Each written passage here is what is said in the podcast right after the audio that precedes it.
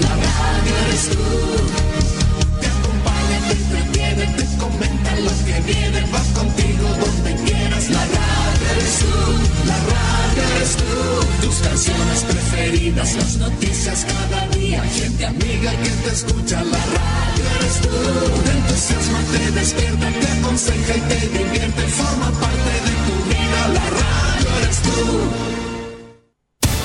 Atención a la red informativa independiente del norte del país. Al toque de la señal, sírvanse conectar.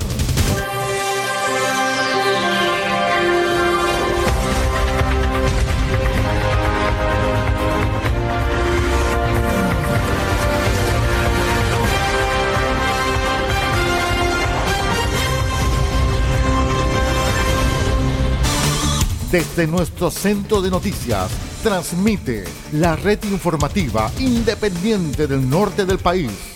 Aquí comienza la edición central de RCI Noticias. Estas son las informaciones.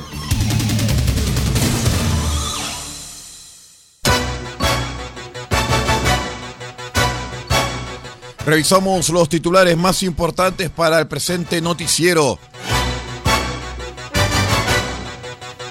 Detienen a una persona tras atacar con un cuchillo adulto mayor, esto en Caldera.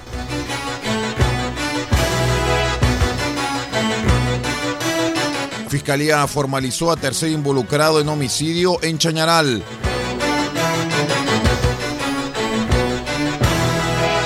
En prisión preventiva, imputado de atentar contra su expareja en Copiapó.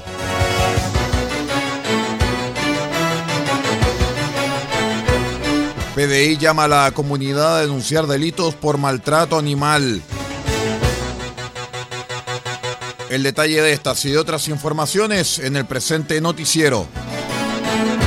El turismo interno es el motor de la industria turística. Es por eso que te queremos recordar que en la región de Atacama tenemos muchos lugares increíbles que puedes visitar y experiencias alucinantes que puedes vivir. Disfruta tu región, conócela, descúbrela y vívela. Y no olvides cuidarte tú, a los tuyos y el entorno que te rodea. Porque hay Chile para todos, ya es tiempo de viajar por Atacama. Es un mensaje del Gobierno Regional de Atacama, Cernatur, Gobierno de Chile.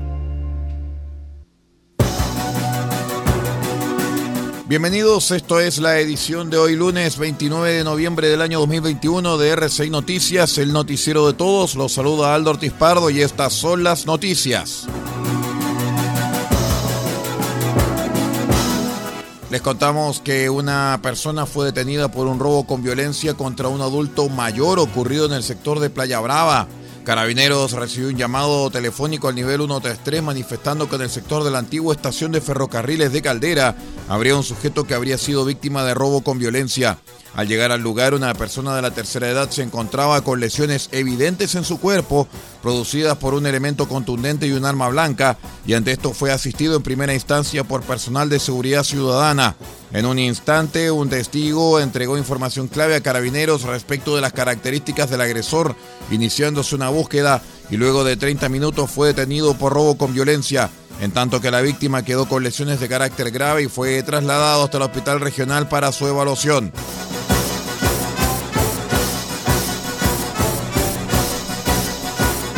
La Fiscalía de Atacama continúa con el trabajo investigativo y de persecución penal luego del homicidio de un joven en la comuna de Chañaral, quien fuera herido con un arma de fuego la noche del 18 de octubre, hecho por el cual dos imputados ya fueron formalizados y permanecen bajo la medida cautelar de prisión preventiva.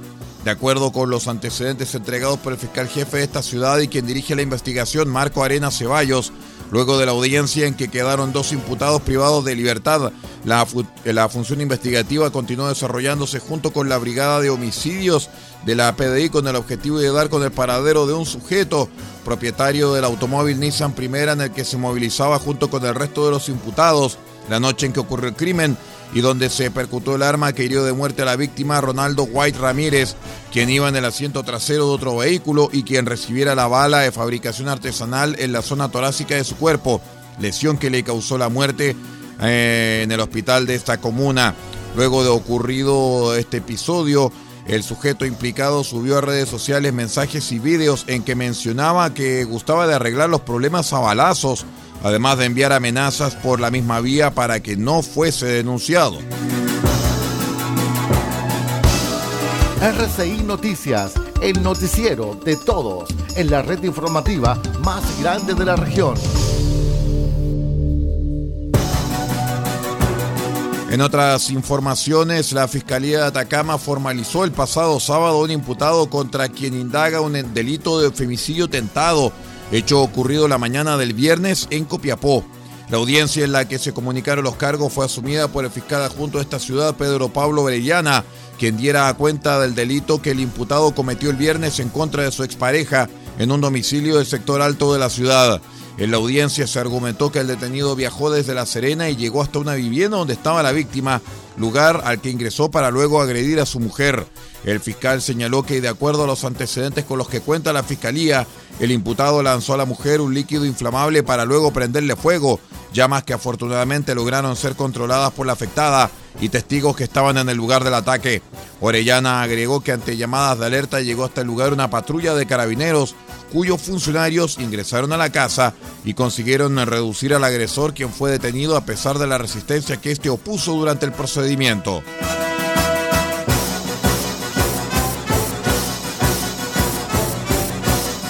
Los delitos asociados al maltrato animal han tomado relevancia en el mundo desde hace unos años. Por lo mismo, a cuatro años de promulgada la ley eh, de tenencia responsable de mascotas y animales de compañía, también conocida como Ley Cholito, las brigadas investigadoras de delitos contra el medio ambiente, Videma, a lo largo del país, han investigado diversos casos de maltrato y abandono, en donde la irresponsabilidad y crueldad ejercida por algunos ha quedado manifiesta. El maltrato animal se considera como un delito de acción penal pública. Según la ley, es toda acción u omisión ocasional o reiterada en que injustificadamente causara dolor, daño o sufrimiento a un animal. En Chile, la ley también considera el abandono como maltrato, junto con prohibir el sacrificio por método de control de la población, las peleas de animales y el adiestramiento para que sean más agresivos. En ese sentido, el artículo 27, perdón, 297 bis del Código Penal es el que regula los abusos contra los animales y es el que faculta a la institución para realizar diligencias de fiscalización del cumplimiento de la ley. Vamos a una breve pausa y ya regresamos con más noticias. Espérenos, somos RCI Noticias, el noticiero de todos.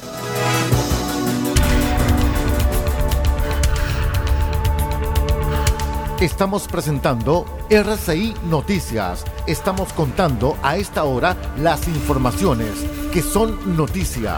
Siga junto a nosotros. El coronavirus nos ha golpeado a todos, en especial a la industria turística. Sin embargo, ya hemos comenzado a viajar, a movernos por Chile y también a recibir visitantes. Por eso, no solo debemos cuidarnos, también cuidar a los demás, respetando los protocolos establecidos por la autoridad y siendo buenos anfitriones con quienes eligieron recorrer nuestra región de Atacama. Porque hay región de Atacama para todos y todas. Queremos un turismo con conciencia. Es un mensaje del Gobierno Regional de Atacama, Gobierno de Chile. La Teletón se vive todos los días en los 14 institutos y se vive en las casas de millones de familias a lo largo del país. Se vive en la casa de Alfonso con cada linda sonrisa que nos regala. Se vive en la casa de Josefina cuando se divierte en familia. Se vive en la casa de Ian en cada verso agradecido por sus logros. Y también se vive en la casa de la familia Marambio cuando se suman con alegría a cada campaña. La Teletón se vive este 3 y 4 de diciembre y todos los días.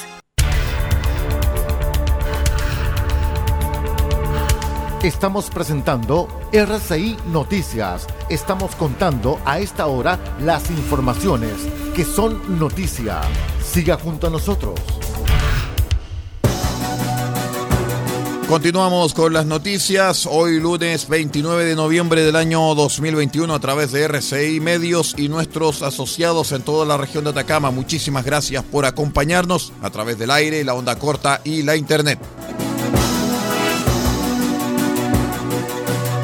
En las regiones le cuento que un soldado de tropa profesional falleció durante la madrugada del domingo, luego que protagonizara una riña con uno de sus camaradas del regimiento Coraceros de Arica. Según Mega Noticias, el comandante del recinto, general Guillermo Altamirano, Los uniformados se encontraban con un permiso de Franco cuando la víctima tuvo una discusión con algún otro camarada en un lugar público de Arica y tras retornar al cuartel, la discusión continuó. Altamirano detalló que alrededor de las 5 y 30 de la madrugada se produjo una riña en la cual el soldado resulta herido y finalmente fallece en el hospital Juan Noé. La Fiscalía Militar se encuentra investigando el hecho para determinar las circunstancias de la pelea. El principal sospechoso del ataque fue detenido.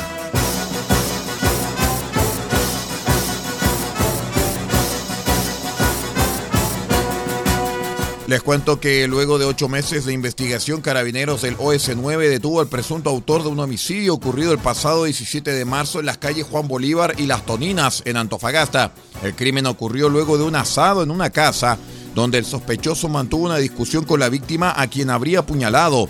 La detención se produjo en un inmueble de la calle Isabel Riquelme, donde se encontraba el sujeto, quien se mantenía prófugo fuera de Chile desde el día de los hechos. El capitán Camilo Bravo, vocero de la tercera comisaría de Antofagasta, señaló que esta persona habría huido a Bolivia, retornando al país hace unos días atrás y gracias a las diligencias que pudo realizar el OS9, se logró la detención de esta persona que mantenía un amplio prontuario policial. Considerando los antecedentes planteados durante el control de detención, el juzgado de garantía de Antofagasta decretó para el imputado como medida cautelar la prisión preventiva y la investigación por un plazo de 90 días.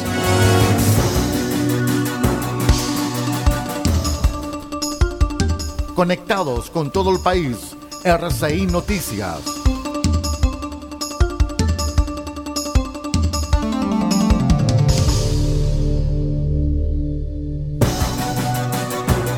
En otras informaciones, el municipio de Punitaqui, en la región de Coquimbo, firmó un convenio de colaboración que permitirá a los vecinos de la comuna participar en cabildos comunales para aportar en el debate constitucional. Esto luego que la comuna se convirtiera en el primer municipio en firmar un convenio junto con la Asociación Chilena de Municipalidades y la Convención Constituyente. El alcalde de Punitaqui, Carlos Araya, destacó que es muy importante y de primera necesidad que se puedan realizar estos cabildos a nivel nacional para que la gente pueda tener una participación directa de todos estos procesos que dice en relación con el futuro de Chile. El jefe comunal de Punitaqui también agregó que como comuna abrimos las puertas para que los constituyentes puedan sesionar en provincias y puedan llegar al mundo de la ruralidad y estar in situ trabajando el futuro del país con la gente del mundo rural.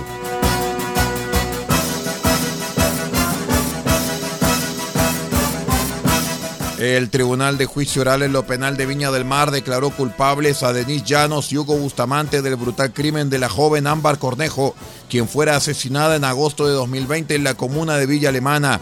La justicia dictó veredicto condenatorio contra ambos sujetos por los delitos de violación y asesinato de la joven de 16 años, quien en julio de 2020 habría acudido a la casa de Bustamante para encontrarse con su madre, Llanos, con el objeto que le entregara el dinero de la manutención.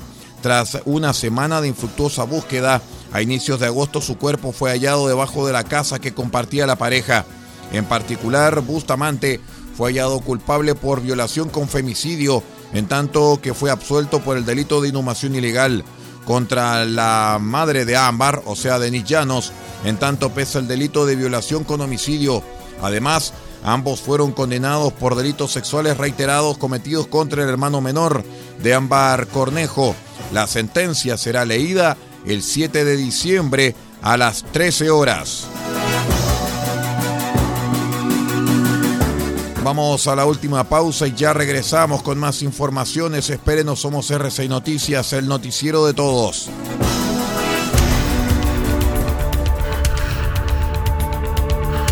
Estamos presentando RCI Noticias. Estamos contando a esta hora las informaciones que son noticia.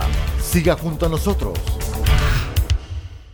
¿Y si nos tomamos este fin de semana para recorrer la región? Sí, qué gran idea. Podemos ir al Valle del Huasco, visitar Alto del Carmen, recorrer Pinta en bicicleta y conocer todas las pisqueras que hay en el lugar. O también podemos ir a Chañaral de Aceituno, navegar hacia la isla y tomar una clase de buceo. ¿Y si vamos al Parque Nacional Pan de Azúcar? Así como veo, tenemos región de Atacama para rato, porque hay Chile para todos. Ya es tiempo de recorrer la región de Atacama. Es un mensaje de Gobierno Regional de Atacama, Cernatur, Gobierno de Chile. La Teletón se vive todos los días en los 14 institutos y se vive en las casas de millones de familias del país. En la casa de Giselle, en Ovalle, se vive Teletón. En la casa de Dante en Colina, se vive Teletón. En la casa de Axel, en la isla de Chihuahua, se vive Teletón. Y en la casa de los que se motivan, como la señora Olga en Puerto Montt, también se vive Teletón. La Teletón se vive este 3 y 4 de diciembre y todos los días.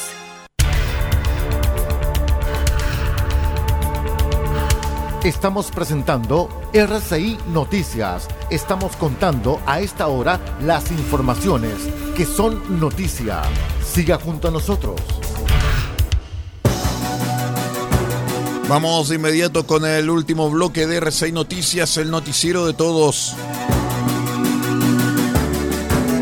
En el país, Paula Daza finalmente renunció a la Subsecretaría de Salud Pública para asumir un nuevo rol en el comando de José Antonio Cast. Daza se mantuvo en ese puesto desde el inicio del segundo periodo de Sebastián Piñera el 11 de marzo de 2018 y fue una figura política clave en el manejo de la pandemia del COVID-19 en nuestro país. A través de un video, Daza manifestó que han sido más de 600 días en que he estado dedicada a enfrentar la pandemia, un periodo sumamente difícil para una gran mayoría de los chilenos, donde ustedes han sido testigos que di lo mejor de mí para hacer frente a la crisis sanitaria más dura en el último siglo.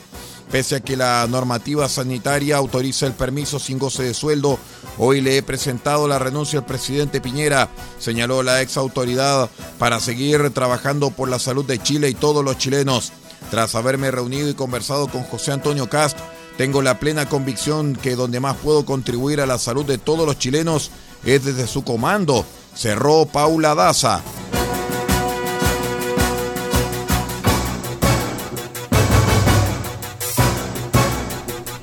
Les contamos que tras nueve horas de intervenciones, la Junta Nacional de la Democracia Cristiana oficializó su apoyo a la candidatura de Gabriel Boric en segunda vuelta.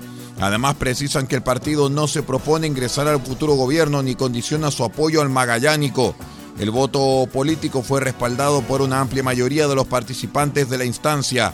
La candidatura de Gabriel Boric tiene ahora la responsabilidad de convocar a una mayoría ciudadana que anhela transformaciones profundas con gobernabilidad y en paz social, indicaron. Asimismo, argumentaron que el candidato José Antonio Cast representa una amenaza al proceso constituyente y un retorno al autoritarismo que va en contra de los avances democráticos y en equidad que hemos ayudado a consolidar por décadas.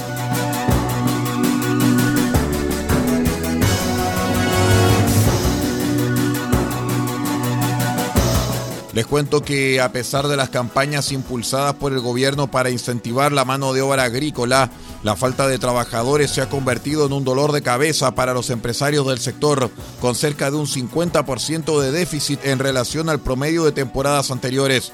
A esta problemática se suman también los altos costos de producción que ha provocado la pandemia y las restricciones sanitarias, dado que productos como fertilizantes o herbicidas han subido al doble o hasta el triple en algunos casos sus valores. La falta de trabajadores ha hecho que los mecanismos de producción cambien, por ejemplo, cosechando la fruta con máquinas. Sin embargo, esto provoca una pérdida para los agricultores.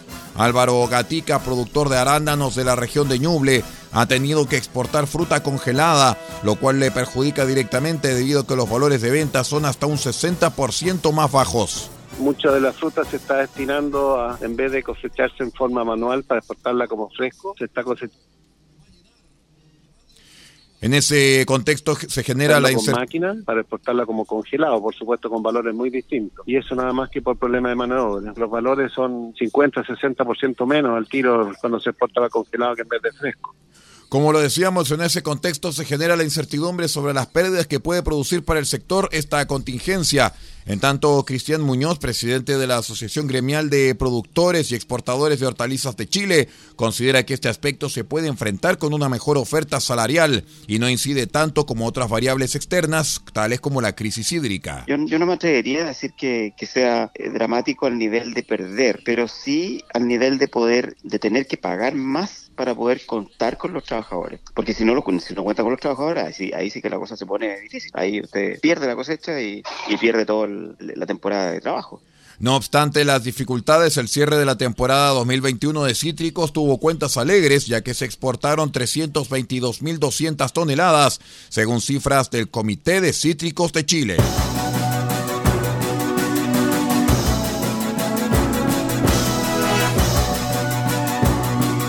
En otras noticias, el ex candidato presidencial del Partido de la Gente y tercer lugar en las últimas presidenciales, Franco Parisi, llamó a sus adherentes del norte del país y de la región del Biobío a no revelar por quién votarán en segunda vuelta entre Gabriel Boric y José Antonio Cast.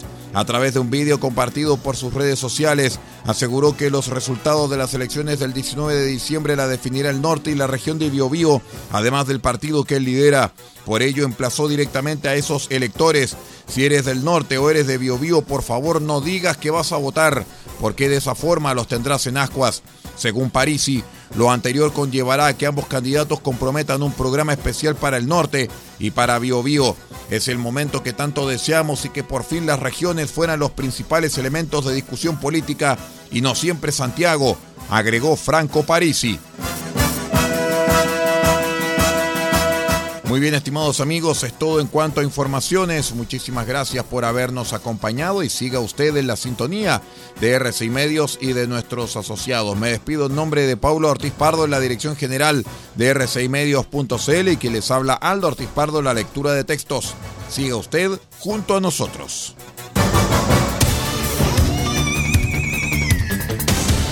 Usted ha quedado completamente informado.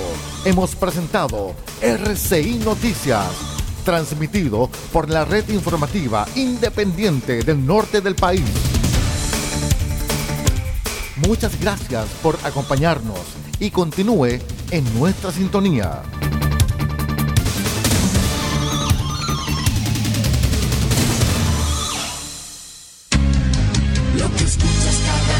con tus penas y alegrías, tus recuerdos más queridos. La radio eres tú. Te acompaña, te entretiene, te comenta lo que viene, va contigo donde quieras. La radio eres tú, la radio eres tú. Tus canciones preferidas, las noticias cada día, gente amiga que te escucha. La radio eres tú. Te entusiasma, te despierta, te aconseja y te divierte. Forma parte de tu vida. La radio eres tú.